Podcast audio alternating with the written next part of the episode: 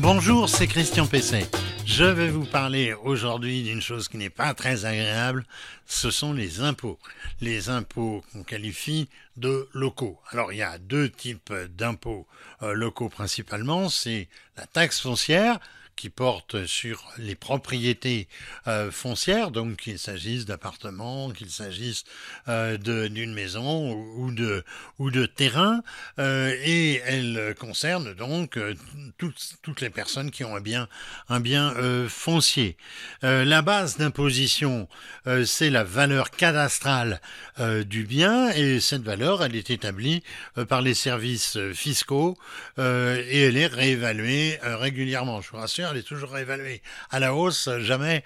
Euh, à la baisse, mais vous, y attendiez euh, certainement. Alors, qui fixe le taux et comment est-il euh, fixé? Bah, Il est fixé par les collectivités locales, communes, intercommunalités, départements, à la valeur cadastrale donc euh, du bien. Alors il est possible d'avoir des exonérations et des abattements en fonction de la nature euh, du bien, si c'est une résidence principale, etc., et de la situation personnelle du contribuable.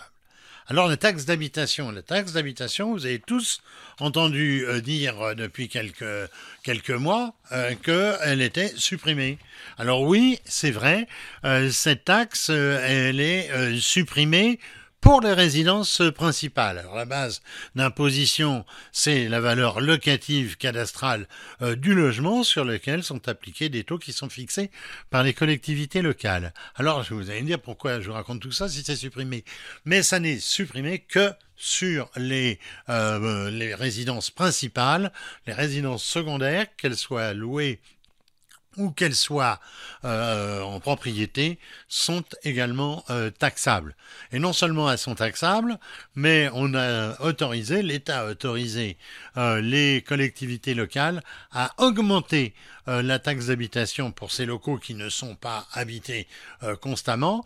Eh bien, on a une, une augmentation qui est faramineuse dans certaines villes. Paris, par exemple, c'est plus de 60% d'augmentation de la taxe donc de la taxe d'habitation. Alors notez une chose, c'est que vous pouvez toujours discuter et même sans discuter, vous envoyez cinq chèques à l'administration fiscale si vous voulez le répartir en cinq et donc euh, ça sera euh, toujours accepté et en généralement, généralement il n'y a pas euh, de pénalité.